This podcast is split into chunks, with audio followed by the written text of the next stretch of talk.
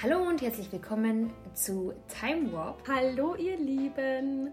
Und diesmal sind wir nicht als Live-Show zu hören, sondern im Konzept des Podcasts. Das heißt aber auch, dass wir leider keine Musik für euch spielen können und auch leider kein Our Last Night bei uns heute dabei ist. Stellt euch das vor, das kommt eigentlich immer als Rahmen am Anfang und Schluss. Dass das überhaupt möglich ist, oh Mann. Aber wir wollen natürlich alles, dass ihr uns hört und Time Warp geht auch ohne Our Last Night.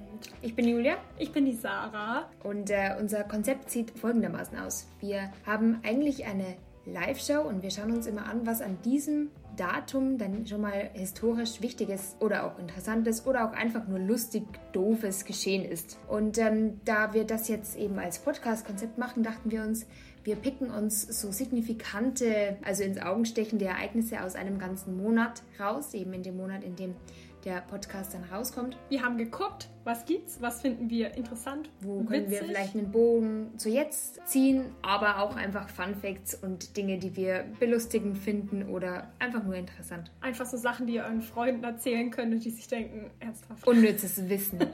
jetzt kommt der schon wieder damit.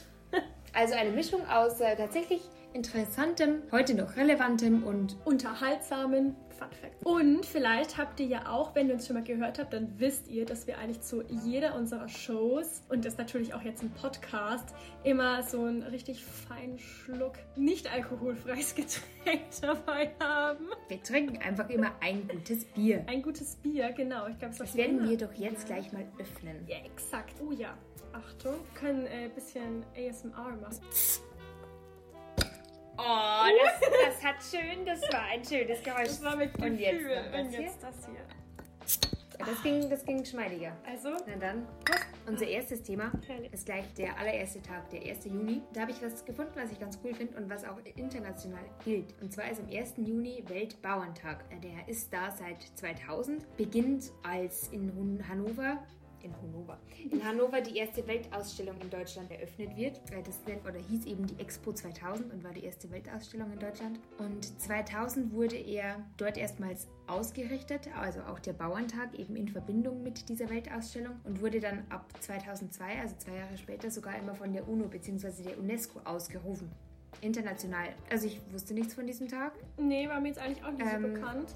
Finde ich super, weil ich gerade das Gefühl habe oder schon lange das Gefühl habe, dass dieser Beruf oft viel zu wenig wertgeschätzt wird und nur in bestimmten Kreisen noch sehr angesehen wird. Und es ist ja vor allem auch jetzt wieder aktuell, oder? Absolut. Ich weiß nicht, ich glaube letztes Jahr, da habe ich das auch mal mitbekommen. Wir sind aus Nürnberg nach Hause gefahren ja, dann waren halt lauter Traktoren vor dir. Also ich fand es in dem Moment irgendwie witzig. War das weil eine Demo oder war das einfach... Ja, die waren in einer Demo in mhm. Nürnberg und sind halt da dann gerade heimgefahren. Mein Nürnberger Land ist ja auch die Landwirtschaft und so Zwiebeltreterland. Und deswegen, da waren die halt dann noch alle nach der Demo alle vor uns und sind halt mit ihren Traktoren ja. wieder nach Hause irgendwo gefahren. Und das hat sich halt super lang gezogen. Ja. Und wenn du unter Zeitdruck stehst, kann ich mir vorstellen, dass das genervt hat. Ich, ich musste auch nicht Auto fahren, also fand ich das eher amüsant. Ich mir so, naja, ja. aber also das ist äh, etwas, das kann man in Kauf nehmen. Immerhin äh, erzeugen die unser, unsere Nahrung. Und das das, was wir gerade hier wunderbar Das, was wir hier gerade trinken, lass mal nochmal anstoßen. Ja, Sehr schön. Der fragwürdigste Kommentar oder wo ich mir wirklich dachte, wow, ich finde als eigentlich gebildete Frau sollte man doch wissen, wo unser Essen herkommt oder welche Bedeutung Landwirtschaft ähm, oder verantwortungsbewusste Landwirtschaft vor allem auch für uns hat, war mal in der Schule, als eine Lehrerin von uns, ja, es war so ein bisschen außerhalb vom Unterricht, wir haben irgendwie so gequatscht. Sie hat gemeint, ja, jetzt ist es rum mit dem schönen Wetter, jetzt regnet es wieder. Und dann sagt halt einer von unserer Klasse, ja, aber der Regen war jetzt unbedingt nötig, weil die Felder sind alle total trocken, die Landwirtschaft und wir brauchen unbedingt den Regen. Und dann sagt sie so ganz abwertend, ach, wir sind doch keine Bauern mehr. So, das spielt doch für uns keine Rolle mehr. Und wirklich, ich sitze da drin und denke mir, du bist eine studierte Frau und du scheinst eigentlich schon einen Weitblick zu haben. Und ich, ich, die war eigentlich ganz okay, die Frau, aber das war so ein unnötiger und undurchdachter Kommentar. Man benutzt es immer doch eher, denke jetzt auch nicht mehr so, aber es war schon auch mal so ein abwertendes Wort. Ich meine, wenn man einfach so an oh, du Bauerntrampel oder so, das ist ja sehr negativ. Und da schwingt ja dann auch ja ein gewisses Bild. Landwirt, mit. vielleicht muss man den Landwirt. Landwirt. Ja, aber man kann ja auch Landwirtschaft, Agrarwissenschaft, was auch immer, das kannst du ja tatsächlich studieren studieren. Wir haben tatsächlich einen Biobetrieb bei uns im Dorf, wo ich immer gern, super gerne unsere Eier hole und die stellen Leinöl und so richtig ja, das ist eine Sachen unglaubliche her. Handwerkskunst. Ähm, und wenn du da, also da kannst du kein Anführungszeichen Bauerntrampel mehr sein, ähm, um sowas, um so ein Geschäft zu führen. Also ähm, bist du irgendwie ein kleiner Biobetrieb oder giltst du auch doch als, bist du ein Landwirt, wenn du einfach eine, hm, keine Ahnung, Massentierschweinemast hast? Oder ist meine Mama meine private Landwirtin, wenn sie bei uns einen Kopfsalat und die Zucchini anbaut? Genau, das ist halt dann nur Gemüseanbau. Aber wie ist es denn? Könntest du dir das vorstellen? Also ich bin ja äh, relativ lange am Bauernhof halt aufgewachsen bei meinen Großeltern, die halt äh, Milchkühe haben und äh, Felder. Und ich wollte tatsächlich lange, ich habe lange gesagt, dass ich auch mal, dass ich mal den Hof übernehme. Na, no, süß, Tatsächlich, ja, das ist süß. Julia. Da, da habe ich mir, ich weiß auch nicht, ob ich mir das noch zugetraut habe, aber das ist echt, das ist echt krass getaktet. Sie stehen ihr Leben lang, stehen die schon um 5 Uhr auf, damit sie um halb sechs im Stall sind. Abends das Gleiche und unterm Tag müssen sie den ganzen Tag arbeiten. Natürlich haben sie irgendwo gewisse Freiheiten. Sie sind ihr eigener Chef, aber natürlich sind sie auch krass gezwungen an das, was ihnen eben die Natur und die Tiere vorgeben. Sie machen es, würde ich sagen, mit so einer Mischung aus äh, schon körperlich hart, aber eben auch Begeisterung und Leidenschaft. Ja, ich glaube, das brauchst du einfach. Also entweder musst du da auf jeden Fall reinwachsen, dass du das nicht anders kennst, dass du das, dass das einfach dein Leben ist, oder du musst auch schon wirklich dafür gemacht sein, wenn du nicht reingewachsen bist. Also ich glaube, das ist schon schwierig, da einfach so aus dem Nichts. Ich denke mal so an die Familien, wo dann die Frau irgendwie aus einer ganz anderen Familie kommt und da einheiratet und mit auf dem Hof mithilft ja. oder auch andersrum. Das wäre ähm, ja auch so traditionell so. Ja, eben, genau. Mhm. Und äh, irgendjemand übernimmt halt den Hof und ich meine, heißt jetzt ja nicht, dass irgendwie später mal der Partner auch vom Bauernhof kommt oder von einem landwirtschaftlichen ja. Betrieb. Äh, und das stelle ich mir doch tatsächlich sehr tricky vor, weil ich meine, du kannst ja nicht sagen, nee, ich finde, das gehört doch dazu, dass du dann da auch mitarbeitest eigentlich. Ähm, es ist schwierig, dann du zu weißt, sagen, dass du, selber ähm, noch was komplett anderes arbeitest, weil ja es auf jeden eigentlich fast ankommt. Das ähm, ist ein Vollzeitjob. Gut, je nachdem in welchem Ausmaß auch. Stimmt natürlich, ne? das, das, das, ist auch. Es gibt ja jetzt eigentlich auch viele, ich, ich lese das immer öfter, von Leuten, die eben genug quasi von der Stadt haben und jetzt ziehen sie aufs Land, haben ihre paar Hühner und werden so Selbstversorger und äh, bauen halt ganz viel Gemüse an. Auch spannend, ich weiß nicht, ob du dann Landwirt bist, natürlich nicht zertifiziert, nee. wenn du nichts Zusätzliches machst. Aber finde ich spannend ich eigentlich nicht. diese Überlegung. Ich denke, das ähm, macht auch irgendwie so eine illusorische Darstellung. Das denkt man so, oh, das ist so toll und wenn ich ähm, mein eigenes Gemüse anbaue, dann habe ich meine Hühner und ich habe meine Eier und ich finde, es romantisiert das ein bisschen. Ich, ja, weil ich glaube, ich mein, dass auch einige dann ziemlich auf die Fresse fliegen. Ich meine, ich glaube, es ist, wenn man das mag, ist das ein super cooler Beruf, aber das muss auch wirklich, das muss dein Ding einfach sein. Und ich meine, alles, was irgendwie romantisiert wird, stellt sich letzten Endes irgendwann am Schluss immer raus, naja, gut, man hatte halt ein bisschen eine rosa-rote Brille auf und es war halt vielleicht doch nicht ganz so.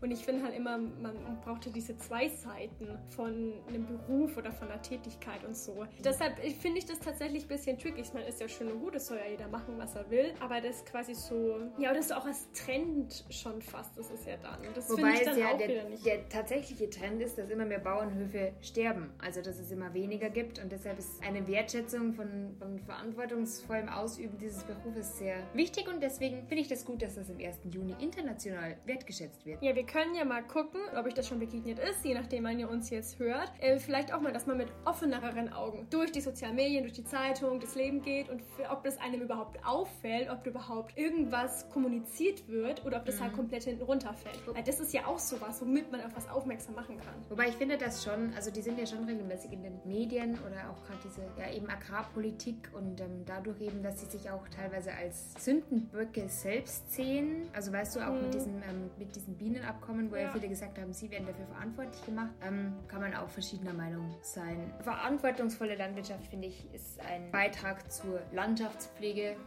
und eben auch zu unserem Essen und zu dieser Kultur der, also wenn sie auch wirklich noch Sachen selber machen, ist es ja einfach ein unglaubliches Handwerk. Also mhm. Lebensmittel selber produzieren und herstellen. Und apropos äh, Lebensmittel selber herstellen, da könnten wir doch eigentlich übergehen zu unserer nächsten äh, Rubrik. Ja, wir haben hier sogar auch so halb was selber gemacht, das da, weil natürlich zu unserem Bier gehört auch immer irgendwas zum Snacken. Die Snack-Rubrik. Snack Warte, es kommt wieder ein oh. ASMR-Gadget. Äh, ja, mach das mal.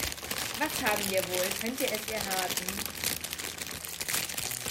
könnte so vieles sein, weil so vieles einfach so verpackt ist. Das ist Es wahr. ist auch tatsächlich tricky, was zu finden. Was Aber es ist nicht der, ist. der Klassiker, die raschelnde Chips-Tüte. Ja, aber es sind coole Chips. Also ich kann ja mal vor, es sind auf jeden Fall äh, keine Kartoffelchips, weil ich meine, wir sind ja nicht so Standard, hallo, äh, sondern es sind Kichererbsenchips. Krasser Shit. Krasser und Shit. Was, was ich klasse finde, ist, wir haben Kichererbsen-Chips und wir haben Hummus. Und Hummus wird ja auch aus Kichererbsen gemacht und der Ja, ich habe das die auch aus Kichererbsen gemacht. wird bestimmt ein Podcast zum Kichern. Und was haben wir noch? Ja, wir haben so Dinkelgrisinis. Ich bin gespannt. Bin ich habe vorhin schon eingesnackt und probiert, aber ich ähm, warte mein Urteil ab. Worauf Und wartest du? Ich snack mal ein. Was hast du denn in den Hummus gemacht? In meinen Hummus, also in Hummusklatsche natürlich meine äh, Kichererbsen. Was habe ich dann noch? Das ist ein Rezept von einer Freundin tatsächlich. Ich habe dann noch Koriander, Oh ja. Petersilie, Kreuzkümmel, Apfelessig. Jetzt verrate ich mein ganzes Geheimrezept. Mensch, was ist das denn? Aber natürlich für euch zum Na Nachmachen, ne? Das ist ein Geheimnis, Geheimrezept für. Wasser, Pfeffer, Salz. Das müsste es, glaube ich, auch schon gewesen sein. Ich habe ja nicht die Mengenangabe gesagt. Das ist eine, eine kleine Prise Liebe und dann schmeckt das. Okay, willst du mein... Nein, ein Fazit ist jetzt nicht meine Meinung. Zu den Crisinis oder zu Beides. den Hummus? Gerne, hau raus. Dein Hummus ist geil. Ich will jetzt Knoblauch ranhauen, aber ist so lecker. Die Cressini wären mir ohne das zu fad. Ja, Die ich sind finde die okay. sehr trocken. Sie sind sehr dinkelig. Eigentlich haben wir Turinos mit Rosmarin und grobem Meersalz. Das ist einfach ballert unser. All-Time-Favorite. All-time favorite. Am Das besten noch Weintrauben dazu. Oh ja, aus der Dose. Oh, das ist jetzt ein kleiner Insider für alle, die uns äh, schon früher gehört haben. Ihr dürft jetzt lachen, der Rest tut mir leid. ähm, aber ich finde, man kann sie essen, sie sind essbar. Absolut. Sind auf jeden Fall lecker. Dann probiere ich jetzt noch einen Kichererbsenchip. Gut, probier das. Hast du die schon probiert? Nee, die habe ich noch nicht probiert. Die sind mit Meersalz. Mm, Ja. Es knuspert auf jeden Fall so wie bei anderen Chips auch. Lass dich drauf ein. Also, ja, ich sag, mhm. Fang nicht das Kichern an. Ich schmeckt jetzt noch nicht, dass es nach Kichererbse schmeckt, aber ich finde sie sehr geil.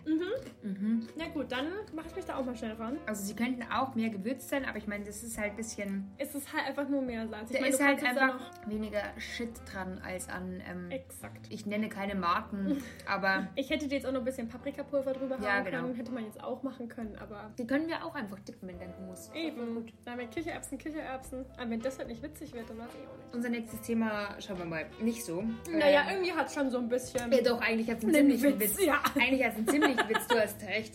Und zwar ist es so, dass am 5. Juni 1975 ähm, Großbritannien abstimmt, ob sie in der EU verbleiben wollen oder nicht. Kommt uns das bekannt vor? Haben was? sie das nochmal gemacht, einige Jahre später? Mit überwältigender Mehrheit stimmt Großbritannien für den Verbleib in der EU. Finde ich spannend. Hat sich innerhalb der nächsten Jahre wohl stark gewandelt, diese Meinung. Ja, wobei das ja auch dann, denke ich mal, die Generationen haben sich ja auch verschoben, Ja, die dann jetzt dann nochmal gewählt haben. Weißt du, wie es aktuell aussieht? Ähm, da also die sind die Zeit 31. Januar und jetzt gehen noch die Verhandlungen, wie das doch weitergeht mit äh, Handelsabkommen bliblablub und alles. Kennt sich voll aus, ja und genau. da müssen sie sich ein bisschen einigen. Wenn sie sich nicht einigen, haben sie halt Pech gehabt. Und wenn sie sich einigen, dann kann man das, glaube ich, doch noch ein bisschen aufschieben. Aber ich glaube, Ende des Jahres ist das eigentlich durch. Also es ist so, dass eben, wie du sagst, 1. Februar ist dann quasi eben dieses Ja. Austrittsabkommen in Kraft getreten. Äh, wie du sagst, der Entwurf sieht einen Übergangszeitraum bis, also bis Silvester äh, vor, in der das Unionsrecht grundsätzlich weiter auf Großbritannien anzuwenden ist. Allerdings kann dieser Übergangszeitraum verlängert werden, und zwar ziemlich lange, finde ich, bis maximal Ende 2022. Oh ja, Also das, ähm, noch zwei Jahre. die müssen sich doch nicht so sputen. Das haben wir ja gemerkt, das können sie nicht. Also Ja. Und mit diesem Übergangszeitraum äh, soll eben Bürgern, Unternehmen und Verwaltungen Zeit gegeben werden, dass sie sich eben an die Folgen äh, des Brexits anpassen können. Also zieht sich vermutlich noch länger, zieht sich auch schon länger. das wird Ich halt bin gespannt, ob das. Ich hoffe, dass es gut geht eben für alle Beteiligten. Und so wir, gut wie es geht. so gut wie es geht, ausgehen. dass wir weiterhin aber auch da eben befreundet bleiben und gut hinreisen können. Warst du schon mal in Großbritannien? Äh, ja, aber erst einmal. Und zwar in der Hauptstadt in London für eine Woche ungefähr. Ja, war halt so eine Großstadt. Ich meine, ich bin nicht so der Großstadtliebhaber. Ähm, London war meine erste richtige Großstadt und für das, dass ich aus einer sehr kleinen Stadt komme, das war Horror für mich tatsächlich. Also mittlerweile stehe ich schon auch ein bisschen auf Stadt und ich kann dem auf jeden Fall was abgewinnen. Aber dann gleich mal London ist, glaube ich, die größte Hauptstadt Europas auch. Das wäre erstmal Schock. Wirklich, das hat mich so gestresst. Und wir hatten entgegen äh, jede Erwartung von Großbritannien, wo man ja irgendwie auf dem Kopf hat, dass es eher kalt und regnet, hatten wir jeden Tag 35 Grad. Ja, das mit dem Regen, das ist irgendwie so ein Mythos. Äh, ja, hier Geo-Abi kommt hier raus. Nee, das hatten wir, glaube ich, sogar schon vorher. Und das kann man sich auch eigentlich relativ einfach erklären. Äh, ich meine, man hat ja da nochmal Irland davor. Das heißt, das meiste ja. regnet sich halt da einfach schon ab. Ganz pragmatisch. Wie, wie, entsteht, wie entstand denn dann dieser, diese Mythos? Ich weiß nicht. Ich meine, das ist halt so Großbritannien, Irland, die, die Insel da üben. Ähm, und ich denke daher. Wobei, man, es bezieht sich schon eigentlich eher auf Großbritannien, als mhm. dass man sagt in Irland, dass es so viel regnet. Aber ich, es regnet tatsächlich so da doch ein bisschen mehr als in Großbritannien. Und das ist auch jetzt nicht so, dass es da überproportional viel regnet. Ich habe auch eine Karte von London, ähm, also einfach so eine gemalte Karte und da ist auch so eine Regenwolke oben. Wow. Ja, so hat sich das halt festgesessen, das Bild, ne? Diese Regelung, die ich gerade gesagt habe, die ist eben auch, soll eben auch den Bürgern helfen, also britischen und deutschen Staatsangehörigen, die eben vor Ablauf von diesem Übergangszeitraum noch ähm, einen Antrag auf Einbürgerung stellen können, dass sie quasi ihre deutsche oder britische Staatsangehörigkeit beibehalten dürfen und auch wenn die Entscheidung über die Einbürgerung erst nach Ablauf von diesem Übergangszeitraum erfolgt. Und in ganz bestimmten Fällen werden eben auch Staatsange also doppelte Staatsangehörigkeit ähm, ausgestellt und hingenommen. Kennst du irgendwen? Nee, oder? Nee, habe ich nicht so, nicht so einen Kontakt irgendwie dazu. Aber gut, dann können wir ja gleich weitermachen, weil da ist ja äh, Großbritannien auch ein bisschen daran beteiligt gewesen. Ach, nicht nur ein bisschen. Ich nicht ein nur ein bisschen. Nicht nur ein bisschen. Wir gehen, wir gehen gar nicht mal so weiter. Wir gehen einfach nur einen Tag weiter. Äh, und zwar zum äh, 6.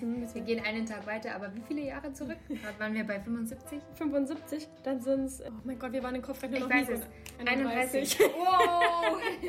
Ein kleiner Applaus bitte für uns, danke. Genau, der 6. 7. Juni äh, 1944, wo ja der, an welchem Tag eben der D-Day begann. Also quasi, dass die alliierten Truppen in der Normandie gelandet sind und damit ja dann die Befreiung Europas begonnen hat. Es war quasi ein Jahr vor Kriegsende. Ja, genau, ungefähr. Und du hattest doch was Schönes rausgesucht. Ich meine, äh, ich finde, wir müssen jetzt nicht den D-Day ähm, im Bezug auf den Zweiten Weltkrieg und alles zerbröseln, weil das zerbröselt man oft genug überall. Aber ich finde, du hattest einen äh, sehr hübschen Fakt und zwar ähm, zu dem ja, Namen. Genau, D-Day finde ich, äh, also dachte halt wirklich, dieser spezifische Tag heißt D-Day. Ist aber nicht so, sondern im Englischen bezeichnet der D-Day einfach den Stichtag oder einfach den Stichtag militärische Operationen, so wie wir in Deutsch sagen würden Tag X, also so ein Stichtag, der Tag X oder im Französischen der Jour J. Und ich finde das tatsächlich schade, dass es äh, die Briten und die Franzosen hinbekommen haben, so eine wunderschöne Alliteration zu bilden und wir Deutschen kommen damit so Tag X. Stimmt. Es ist einfach so klassisch deutsch, es ist einfach hart ja, und es hat keine Ästhetik, es ist so ich weiß nicht. Wobei ich finde X, also X hat schon was. Also X ist schon. X hat was, aber ich meine, D-Day hat halt auch was. Aber hier steht jetzt, dass eben in vielen Sprachen jetzt speziell für diesen 6. Juni als Beginn steht. Aber grundsätzlich ist es eben ein Stichtag militärischer Operationen. Es ist aber tatsächlich, ich denke, wenn man jetzt irgendwas, wenn D-Day fällt, dann ist auch das das Erste, was ja. einem in den Kopf kommt. Ja. Ich meine, im Deutschen nicht, wenn du sagst Tag X, dann ist es halt, naja, was für ein Tag X. Das kannst du jetzt ja auch das so machen. Ja, Tag X meines Umzugs ist so. Fällt ein Stichtag. Genau. Was ich noch ähm, ähm, ganz interessant doch fand, und zwar, dass das ähm, Ganze eben zur, ach, ich, ich fand den Namen so schön, äh, Operation Overlord äh, gezählt hat. Also der äh, D-Day. Overlord. Ähm, Sprich genau, Overlord. über, also Lord wie der Gott, König? König. Overlord. Ja. Krass, finde ich cool. Finde ich, find ich einen krassen Namen, genau. Und eben der wichtigste Schritt dieser Operation war halt dann quasi eben der D-Day, also unser Tag X. Und der hätte ja eigentlich, äh, hatte Churchill da den 5. Juni angepeilt, aber da war halt dann das Wetter nicht ganz so toll und deswegen haben sie es halt verschoben. Also das finde ich auch so okay. Ich meine, so eine krass prägnante, wichtige militärische Operation, ja nee, das Wetter ist halt nicht es so ist gut. aber alles abhängig ähm, Aber ich meine, gut, so militärische Aktionen sind tatsächlich wetterabhängig, wenn man das sagt. Das hat ja auch so pro, contra. Das Wetter zieht sich heute auch ein bisschen durch, denn für die Bauern ist das Wetter wichtig. In England ist der Mythos, dass es oft regnet und hier wurde verschoben wegen des Wetters. Ja, und wir kommen am Schluss auch nochmal zum Wetter. Wir kommen am Schluss auch nochmal zum Wetter und wir haben nie, das ist einfach sowas, was komplett, na, es ist natürlich nicht komplett aus außerhalb menschlicher Kontrolle, weil wir ja mit dem äh, Klimawandel, mit dem menschengemachten Klimawandel. Unter bewusst menschlicher Kontrolle. Genau, das bewusst ist nicht. kannst du es ja nicht kontrollieren. Also ich kann nicht sagen, jetzt äh, übermorgen hier Gewitter. Na, außer du hast so ähm, die Telefonnummer von Frau Holle, aber die habe ich leider nicht. Also wenn Nice. jemand von euch hat, also Leute, wirklich Weihnachten mal Schnee. Weißt du, das ist mir vollkommen egal. Wo ich an so, hey, Frau Holle, so, hallo hier. Stimmt, Die drei eigentlich. Weihnachtstage, Wie- bitte mal Schnee. Glaubst du, wie kann man die ausfindig machen? Steht die gar nicht im Telefonbuch, ne? Im, Telefon, das, Im Telefonbuch? Ich habe noch nicht nachgeguckt, ehrlich gesagt, weil meine Motivation dafür, es dort zu finden, war, nee, komm, das ist Frau Holle, die steht nicht im Telefonbuch. Was hat sie denn für einen Mobilfunkanbieter? Hm. Ich weiß nicht. Zumindest G, vielleicht ist die einfach schon ein Level über uns und ist äh, surft einfach schon, die surft einfach schon die. Das ist dann so Frau Holle at, keine Ahnung, cloud.com. Vielleicht findet man sie im Dark Web. ja, ja, oder so. Ja, da treibe ich mich leider nicht rum, das kann ich jetzt dir nicht, nicht erzählen. Ähm, Vielleicht findet sie man, sie je nach Wetterlage in unterschiedlichen. oh ja, wo es halt am besten ist, ne? Mhm. Checkt das alles voll ab. Die ist auch voll der IT-Freak, glaube ich, einfach. Die kennt sich da voll durch. Die Frau Holle, ja, das wäre schon mal, das wäre schon mal ein Kaffeekränzchen wert, bisschen mit der zu plauschen und ihr ein paar Ideen in den Kopf zu setzen. Ich darf Oder weitermachen. Oh mein. Gott, ich darf schon wieder weitermachen. Ich, wir springen auch echt gar nicht weiter. Es sind einfach mal zwei Tage. Also, Aber in welches Jahr? ach, nicht so lang her. Plus 17 Jahre. Am 9. Juni 2003. Finde ich eigentlich ganz witzig, wurde ein neuer Rekord geknackt und zwar in Barcelona. Ähm, daran beteiligt war der amerikanische Fotograf Spencer Tunick? Tunick? Tuning. Amerikanisch? Tuning. Spencer Tunick. Hier, nimm noch mal, nimm noch mal so eine Dinkelstange. Tuning. Der hat sich nämlich ähm, spezialisiert auf Aufnahmen großer Menschenmassen. Und zwar unbekleidet, also nackt. Und deswegen haben sich da 7000 nackte Menschen versammelt, um dass von ihnen ein Bild gemacht wird. 7000. 7000. Das ist ungefähr eine kleine Stadt. Naja, da standen haben sie die, denkst du, die standen da so am Strand? der Strand wäre groß genug. Und dann wurde dann ein Bild 7000. gemacht. Und damit haben die einen neuen Rekord geknackt. Würdest du das machen? Wenn da so ein Fotograf, hey guys, I wanna take some pictures of you naked. Vielleicht hängt das tatsächlich irgendwie so in der Stadt aus, ja? Ich will es mitmachen. Ich will mitmachen. Ja, ist ja jeder so dann. Das ist ein cooles Projekt. Mich würde jetzt die Persönlichkeit dieses Fotografen auch etwas interessieren. Was ihn dazu getrieben hat, das Ähm, zu ja. machen. Es ist ja nicht eine erotische Nacktfotografie. Ja, gar nicht. Ich Also, denke, das geht schon ein bisschen so drauf, naja, ähm, oder dass Nacktheit nicht so ver verhöhnt sein soll oder so. Dass man sagt, es ist doch das Natürlichste, nackt zu ja, sein. also weil, weil 7000 jeder- Menschen nackt sind, Mm, Und es auch nicht um die Erotik geht, weil sonst würde das ja bei 7000 Menschen, das ist ja eine Orgie. Ähm, ich Ja, wir denke- wissen ja nicht, wie und wie Stimmt. die Menschen positioniert waren. Also, hm, aber ich denke, das wäre so ein Fakt, der würde auf jeden Fall. Ich denke, ich würde mitmachen, ja. Also wenn ich jetzt nicht irgendwie von nichts machen muss, was ich nicht will, aber wenn ich da einfach irgendwie nackt stehen muss und ähm, Leute um mich herum stehen da auch nackt, das würde ich absolut mitmachen. Jetzt mir eben, weil du fällst halt, du fällst ja null auf dann.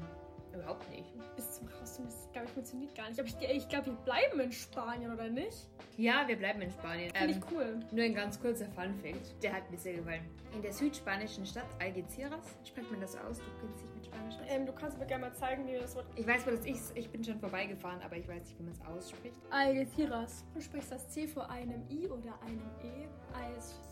Ich werde das, denke ich, nicht mehr lernen. Aber es stimmt, da bin ich letztes Jahr vorbeigefahren. Das ist eben ganz im Süden in Andalusien. Und das ist ziemlich nah bei Gibraltar, glaube ich. Man kann, denke ich, auch nach Marokko oder also quasi nach Afrika übersetzen. Und da beschlagnahmt die Polizei 2003, Im ist gleichen Jahr. wie, ähm, Zehn Tage später. wie der nackte Fotograf, auch in Spanien. Ja, Oh, in Spanien sind ein bisschen crazy drauf. Äh, ich wollte spannend sagen. Ja, Spanien ist auf jeden Fall spannend. Spannend Spanisch. Auf jeden Fall beschlagnahmte die Polizei einen Lastwagen mit gefrorenem Tintenfisch. Ist ja an sich geil. So Kalamari-Tapas. Würde mich schon mal interessieren, warum die den beschlagnahmen. Ob das so eine Routinekontrolle war oder. Es war spannend Es, herauszufinden, es, drin fiel, es fiel scheinbar auf, denn in der Ladung war nicht gefrorener Tintenfisch, also doch auch, aber da waren auch 25,7 Tonnen Haschisch. 25,7 Tonnen. Stell dir mal vor, wie fett dieser Lastwagen ist. Oder wie, also das ist doch unvorstellbar. Das ist so- 25,7 Tonnen Drogen. Wir haben hier so knapp 26 Tonnen Haschisch. Ja, und was nehmen wir? Ach, wir haben noch ein paar Tintenfische übrig. Ist das so so nach dem Motto? Ja. Wo wollte der wohl damit hin? Wollte er einmal durch Spanien durch? Vielleicht aber auch nicht, dann hätten sie ihn wahrscheinlich schon am Schiff irgendwie gekriegt. Wer weiß. Fun Fact Nummer 1 tatsächlich. Ich glaube, es bleibt auch Fun tatsächlich Fact Nummer der eine. eins.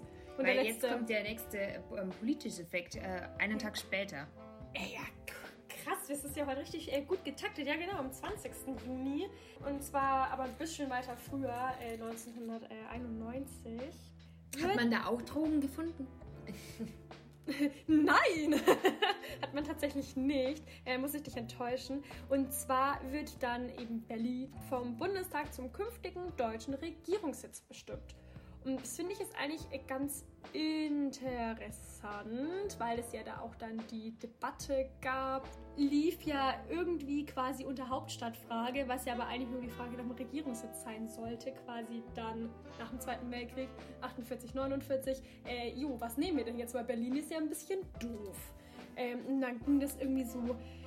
Bonn, Frankfurt, ich glaube Kassel war auch irgendwie, Stuttgart wollten auch und ähm, irgendwie letzten Endes. Kassel ist ja spannend. Also Ja, Kassel hätte ich jetzt gar nicht. aber Kassel wurde es dann auch nicht und es war auch von der Lage nicht so toll und es gab halt die anderen Städte, äh, die waren auch äh, ja nicht so kaputt. Deswegen ist Kassel dann eigentlich ähm, relativ schnell rausgefallen.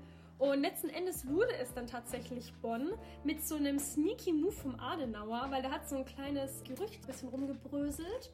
Und zwar, äh, naja, Bonn wird es irgendwie vielleicht doch nicht. Äh, nee, oder ist es doch eher die Tendenz zu Bonn und er hat da irgendwie so ein paar Sneak Peeks von irgendwelchen vertraulichen Meldungen bekommen und so, weswegen sich dann ein paar ähm, ab CDU-Abgeordnete umentschieden haben ähm, und dann ging die Abstimmung dann doch äh, 33 zu 29 Stimmen für Bonn aus und deswegen war das dann eben in der BAD dann Bonn Das ist aber knapp. der Regierungssitz, ja genau, das war schon ziemlich knapp. Aber wenn man sich so sieht, ich meine Bonn, was hat jetzt Bonn? Also wenn man sich überlegt, Frankfurt ist die Börse, das ist, die das wäre das wär, das wär halt bei einer Wiedervereinigung so, man ist wirklich nach Berlin. Ähm, und Bonn war da, denke ich, dann auch nochmal in der Hinsichtlich, Hinsicht ein bisschen einfacher vielleicht. Und Frankfurt halt eben mit Börsensitz wäre auch, weil es ist doch eher auch so, dass tatsächlich auch die Börse in der Hauptstadt sitzt. Genau. Und dann Bonn und dann eben in der Wiedervereinigung natürlich wieder Berlin. Andererseits, was wäre das denn für ein, kein Overlord, aber ein Overload, wenn Börse und Regierungssitz und Hauptstadt in einem. Erzähl mal, Sarah, du warst erst in Berlin. Ja, ich war ähm, Hast du da- Anfang März in Berlin. Hast du das äh, bemerkt, dass da der Regierungssitz ist? ja, ich bin sogar vorbeigelaufen. Hast du irgendwen getroffen? Äh, nee, ich habe leider niemanden getroffen, außer die ganzen Touristen dort. Hm.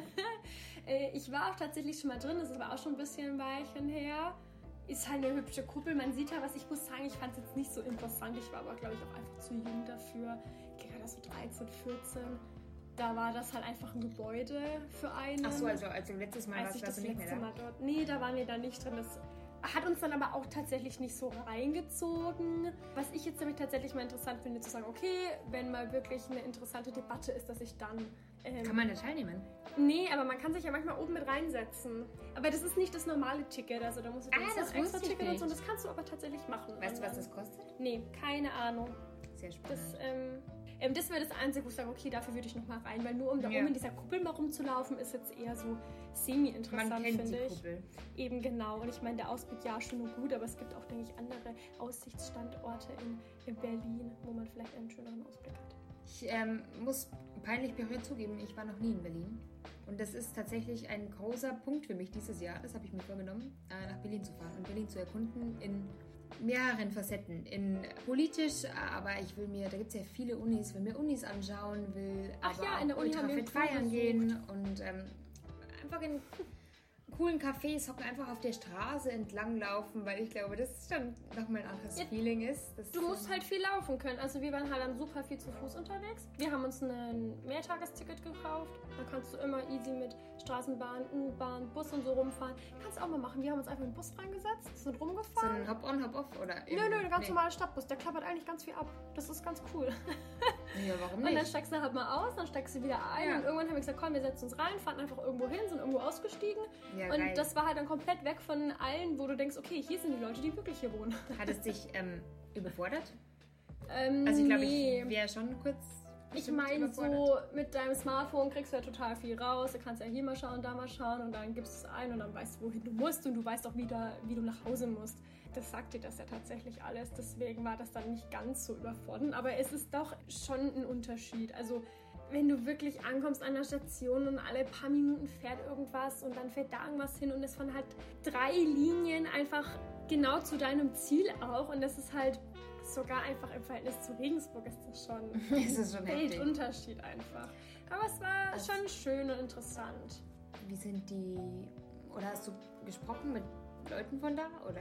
Nee, tatsächlich nicht. Es war bei uns leider echt nur so ein klassischer Touri-Trip. Also wir haben uns, das haben uns angeschaut, Hackische Höfe und so ein bisschen AW-Gelände, sind ein bisschen da rumgelaufen. Natürlich auch Eastside Gallery und so, so richtig die klassische Touri-Route. Was würdest du sagen, wie lange brauche ich, um es so annähernd so einen Abriss zu erkunden? Also wir hatten drei Tage, wir waren die drei Tage gut unterwegs. Sportlich. Vier Tage? Drei Tage. Montag, Dienstag, Mittwoch und Donnerstag. Im Hostel oder wo war? Im Hostel, ja, genau. Das ist eigentlich auch ganz witzig. Ich liebe Hostels. Also man kann auch locker noch einen Tag mehr machen. Du kannst auch fünf Tage machen. Wenn scheiß Wetter ist, dann gehst du in ein Museum. Berlin hat so schöne Museen. Ich glaube, ich könnte einen Monat in Berlin verbringen und ich könnte jeden Tag in ein anderes Museum gehen. oh ja. Ich meine, danach tun dir die Füße auch. Ja, ich will echt so eine coole Mischung aus Feiern, Kultur, Touri und einfach. Ich finde es einfach so geil, wenn man die Leute kennenlernt oder wenn man mit irgendwem quatscht. Und ich glaube, Berlin ist aber eine gute Möglichkeit, um da. Ja, vor allem Da bei sind, jungen sind, Leuten. ja, und da glaube ich, sind schon ausgefallene äh, Leute unterwegs, teilweise, die dir coole Perspektiven irgendwie eröffnen oder so. Aber das Ding ist, Berlin ist halt auch so eine Stadt, wo du halt auch viele Zugereiste einfach findest, wo du dann diesen Charakter dieser klassischen Berlinern, dieses richtige Berlinerisch, sag ich mal, das musst du, glaube ich, auch erst suchen, weil doch tatsächlich viele Ja, einfach erst nach Berlin kommen, die wohnen noch gar nicht so lange da, die sind, wie man so gesagt, nicht eingeschweißt sozusagen. Und das ist ja eigentlich dann das, was man sagt, das würde man doch gerne finden. Ich glaube, dass in Berlin auch, also es ist ja so, ich habe letztes Mal einen Beitrag gelesen, wo einer gesagt hat, passt eigentlich ganz gut zu unserem ersten Thema, die hat nämlich dann so ein Selbst, also ist aufs Land gezogen und hat so einen Selbstversorgerhof auch aus, aufgemacht. Und die hat gesagt, sie ist nicht mehr klargekommen in Berlin zwischen diesen ganzen jungen, kreativen Projektleuten. Weil die alle dahin gehen und das wurde ihr zu krass. Das war so, jeder hat irgendwie sein eigenes Start-up und jeder träumt davon und davon. Die bleiben vielleicht ein paar Jahre in Berlin, vermutlich, und ziehen dann wieder ab.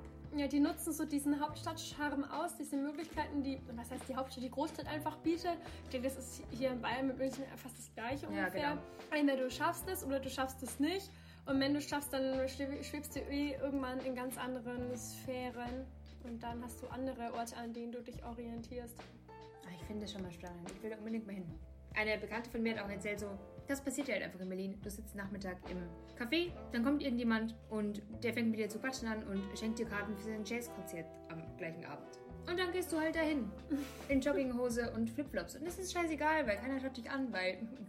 Das ist ja je, eh jeder eh irgendwie anders. Deswegen glaube ich, da geht das halt einfach. Ich hätte, glaube ich, denn das Problem, dass ich mir zu, hm, wie soll ich sagen, zu wenig individuell oder zu wenig besonders vorkomme. Ja, aber das Schlimme ist doch, dass die Leute, die sich individuell vorkommen, schon lange gar nicht mehr so individuell Ja, sind. ja, genau, genau, genau. Das ist, aber ich glaube, die vermittelt, also das, der Flair vermittelt das, könnte ich mir vorstellen. Ja, das könnte es sein, aber ich habe mir versucht anzugewöhnen, dass es mir eigentlich da hinten irgendwo Ja, unter meinem Gesäß, über meinem Gesäß, zwischen meinem Gesäß vorbeigeht. zwischen meinem Gesäß vorbei. Äh, weil ich mir denke, so kann mir doch eigentlich egal sein.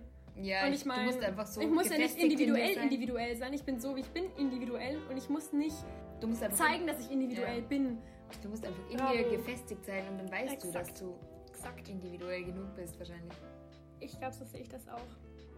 Wir haben noch einen letzten Fakt. Wir kommen wieder ein bisschen zu den Spaniern, wenn ich Ja, das richtig in Erinnerung habe. Spanien, Spanien, Spanien. Hola! In eines der Kapitel der ähm, spanischen Geschichte und der ähm, mittelamerikanischen Geschichte, die jetzt eher ein bisschen trüber ist, äh, muss ich zugeben. Also ich meine, ich mag ja Spanien, aber ich meine, Spanien ist ja auch nicht äh, super Eine trübe. Geschichte. Das Wetter. Okay, es ist schon sehr trüb, man kann das fast gar nicht mehr durchschauen. Und zwar, wir reisen wirklich, oh, das finde ich aber schön, dass wir echt mal so, so weit in der Zeit reisen. Wir, wir, wir reisen ins Jahr 1520. Boah, das ist krass. Wir sind jetzt 500 Jahre, ein halbes Jahrtausend. am 29.06. am Monatsende. Und zwar, oh mein Gott, ich, also ich, ich, ich gebe mir sehr Mühe, dass ich diesen mexikanischen Namen und um richtig ausspreche. Ich bin gespannt. Ähm, weil, also Spanisch ist das eine, aber aztekische, sch- mexikanische Namen, das ist halt das andere. Ähm, Erwecke die Azteken in dir.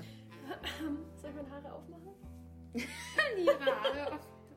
Okay, also es handelt sich um Montezuma II.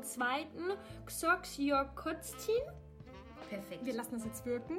Ich habe mich sowieso versprochen.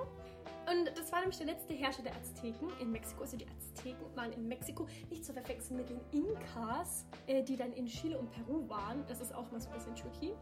Der ist in spanischer Gefangenschaft in Tenochtitlan das liegt im heutigen Mexiko. Das wäre jetzt sehr flüssig. Wow. Und zwar wird er äh, nicht von den Spaniern sogar, sondern von den Angehörigen seines eigenen Volkes ermordet, weil er nämlich gegen einen Aufstand gegen die Spanier war. So hatte er davon abgeraten. Ähm, Und alle anderen wollten Spanien genau. niedermetzeln. Und den Aufstand, also der dann darauf folgte, auf seinen Tod gegen das spanische Kolonialheer, konnten die Azteken dann doch gewinnen. Es vertrieben die Spanier zunächst, aber im weiteren Verlauf gelang es dann eben den Spaniern unter Cortés, äh, dazu gleich was, den Widerstand der Azteken endgültig zu brechen. Also Cortés war der Spanier, der quasi mit der spanischen Flotte einmal nach Amerika rübergesetzt ist und gesagt hat, hey ihr, voll cool, wir sind voll lieb, wir tun euch nichts. Das ist, war wirklich echt so erstmal so ein bisschen Friede, Eierkuchen. Letzten Endes waren die dann aber so gekommen, also ey, wir wollen einfach nur das Gold von denen und der Rest ist uns scheißegal. Ach, einmal dieses um, Geld. Genau, und die ähm, Azteken, man, oder wie das auch doch sehr oft ist, wenn man auch, oder auch in, in Südamerika, die indigene Bevölkerung ähm, oder ja auch die Ureinwohner in ähm, Nordamerika, dass die eigentlich erstmal mal dann sehr freundlich sind und sagen, okay, ähm, nach dem Motto, was wollt ihr denn? Wir wollen ja keinen Krieg, haben wir ja auch keinen Bock drauf. Und eigentlich sehr freundlich denen gegenüber sind und eben nicht mit irgendwelchen Hintergedanken, aber das waren alles irgendwie Europäer. Also ich, ja, ey, die waren halt einfach scheiße. Also, Entschuldigung meine Wortwahl, aber es also. ist halt also. so, ähm, nee, wir wollen einfach nur das Gold, nee, wir wollen einfach nur euer Land, wie es euch geht, ist uns egal, wir bringen, ach ja, nee, wir bringen euch nicht mal um, äh, euer Volk bringt euch um, kommt uns zugute, weil die metzen wir dann am Schluss nieder. Mhm. Genau, das ist eines, ein dunkles Kapitel der spanischen Geschichte. Ich meine, ähm, man muss dann auch dazu sagen, ähm, in Mexiko ist das jetzt tatsächlich auch so. Es hat sich so eine quasi so eine äh, Mexikanidad entwickelt, weil man sich gefragt hat, ja, was sind wir denn? Ähm, sind wir Spanier? Sind wir dann doch eher indigene Bevölkerung? Wo sind wir denn und wie definieren wir uns? Weil irgendwie ist man ja doch Spanier, aber irgendwie will man es ja auch nicht sein. Und da hat sich dann quasi so eine Mentalität, die man eben Mexikanidad nennt, entwickelt, wo man sagt, wir sind so eine Mischung, wir sind so Mestizos. Das ist eigentlich, finde ich, auch ganz interessant, dass man sagt, na, irgendwie sind wir ja Spanier. Europäer aber sie sind aber halt komplett weg von diesen Spaniern. Aber wir sind auch nicht mehr das, was unsere Wurzeln mal waren. Ja. Ähm, und dass man sich dann quasi diese Mischung, die man eigentlich als Identitätskonflikt sieht, dann aber als Identität nimmt. Ich glaube, das gibt es in ganz vielen Kulturen oder Ländern gerade. Also ich habe schon oft gehört von, diesem, von dieser Mischung eben aus Kultur und Moderne oder Kultur und Tradition. Oder aus Wurzeln und Moderne und Fortschritt. Genau, das, das ist, glaube ich, echt schwierig. Ich habe das auch in, äh, jetzt eben im Urlaub erst erfahren, dass das. Du findest, glaube ich, schon weltweit Leute, die ein ähnliches Gedankengut haben, jetzt im Sinne von diesem Aufbruchgedankengut, weißt du, was ich meine? So ja. vielleicht auch ein bisschen als, wenn wir zurück nach Berlin kommen, dieses Hipster-Start-up-Gedankengut. Ja. Aber wenn das halt auf irgendwelche krassen Traditionen und Wurzeln trifft, dann wird es irgendwie sau strange. Aber das Schöne ist dann quasi, wenn das dann miteinander fusioniert. Also wenn man sagt, das ist ich bringe meine Tradition irgendwie voran oder ich meine, das ist jetzt ja auch im Comment. Ich meine, es gibt doch viele Labels, die dann T-Shirts machen und dann in tiefst bayerisch oder was dann draufschreiben oder in tiefst oberpfälzerisch, wo man sagt, okay, das ist ja dann auch ein Startup, das möchte da das einfach. Ist modern. Es ist modern, es sind coole Klamotten, es ist ein Hoodie, es ist eine Cap, es ist ein T-Shirt. Ähm, aber man hat trotzdem das, ja, aber ich bin der Bautzer der Oberpfälzer oder ich bin halt eben ein Bayer. Ähm, gut, ob das jetzt wieder vielleicht so eine spezifische äh, bayerische Mentalität ist, ähm, dass man das unbedingt so äh, demonstrieren muss, ähm, ist jetzt die Frage, ob das dann eben zu diesen Zwecken ausgenutzt wird oder ob man sagt so, nee, ich identifiziere mich aber tatsächlich so. Oder ob ich es nur trage, was cool ist. Aber ich glaube, das würde jetzt super auswuchern, wenn wir darüber auch noch reden Absolut, würden. das ist ein eigener Riesenthemenblock. Aber es ist vielleicht für euch tatsächlich mal so eine Anregung. Ich meine, der Bildungsauftrag des Studentenfunk, ich finde doch, der wird bei uns der in geht in die nächste Runde. Sendung in unserem Podcast. Heute mit ähm, kulturübergreifendem Denken und Denkansätzen. Identitätskrise, Politik, Geschichte. Rückkehr zur Landwirtschaft. Und ähm, euer Fun-Fact-Repertoire haben wir auch noch aufgestockt. Also, was will man mehr? Eins will man noch mehr. Eins will man noch mehr. Ach ja, bitte. Die Bauernregel für den ich Juni. Ich freue mich. Ja, hau raus. Gibt's im Juni Donnerwetter, wird gewiss das Getreide fetter. Das finde ich toll. Prost darauf, trinken wir einen. Wobei das ja noch offen ist. Ich hoffe es. Es könnte wirklich mal ein bisschen regnen. Ich meine, ich mag schon das Wetter und ich mag, wenn es warm ist, aber so. Donnerwetter beinhaltet nicht unbedingt Regen, das ist das Problem. Das ist das Problem. Aber hattest du nicht auch was mit Regen oder war das alles nur Donnerwetter und Stimmt. Gewitter? Also so irgendwie trüber Sommer, sprich viel Regen. Trüben Sommer würde ich tatsächlich als Regen definieren. Also ich bin trüb im Sommer, wenn der Sommer nicht so richtig warm ist und ja. Das Ding ist ja, man muss ja sagen, es war ja letztens super warm. Und ich meine, wenn es ja warm ist, dann bringt es auch mal so eine schöne Sommergewitter mit sich. Genau. Das wäre ja Finde auch mal geil. cool. Also ich finde, ich liebe heiße Sommertage. Ich, ich liebe Hitze. Ich, ich liebe es einfach. Natürlich nicht irgendwie 50 Grad, aber so 30, geile Temperatur. Aber so ein Sommergewitter hat schon auch was. Das, Das riecht dann so, wie es danach riecht. Und wenn der Wind aufkommt und es kommt so richtig schwarz und du musst schauen, dass du jetzt reinkommst oder irgendeinen Unterschlupf findest und es pisst einfach so richtig runter eine Stunde. Wunderschön, ich schwelge gerade einfach in Erinnerungen und du, du läufst einfach über deine Straßen, über den Asphalt und es riecht so nach nassem Asphalt, es riecht oh, nach Regen einfach. Es riecht nach Ich will- Regen, die ich- Regen hat seinen eigenen Geruch. Ja, aber kommt drauf an, wo er hinfällt. Ob er auf den Asphalt fällt oder auf den Waldboden. Wiese, Garten, oh ja. Am Meer hast du dann noch, oh ja, eine Salzwürfel, oh mein Gott. Vorausgesetzt immer hier. Sommergewitter, geil. Lass es im Juni runter. Vorausgesetzt, du hast einen guten Unterschlupf. Das ist doch schön. Schätzen wir uns doch am Ende dieses Podcasts einfach glücklich. Für die Kichererbsenchips und Für unsere Dinkelgressinis. für die lieben Landwirte, die uns das Essen auf den Teller bringen. Für Und das Dach über den Kopf. Bier. Wie findest du es eigentlich? Ähm, ich finde es gut tatsächlich. Ich habe noch gar nicht so viel getrunken. Du hast ich noch fast gar nichts Ich getrunken. bin halt super langsam im Du warst jetzt einfach so in der Azteken-Tragik drin. Ich konnte mich da nicht so aufs Trinken konzentrieren, aber ich werde das jetzt noch genießen im Anschluss. Sehr gut. Oh mein Gott, dann müssen wir uns jetzt auch schon verabschieden. Dann geht's jetzt zu Ende mit unserem ersten Podcast. Ja, ich hoffe, es wird was oder es ist was geworden. Wie, wie Mir muss man das jetzt Fall- sagen? Ja, es Ich wird etwas geworden sein, Futur 2. Ja, irgendwie so Futur 3. Gibt's das? Ich hoffe, es hat euch auf jeden Fall gefallen. Es wird euch gefallen haben.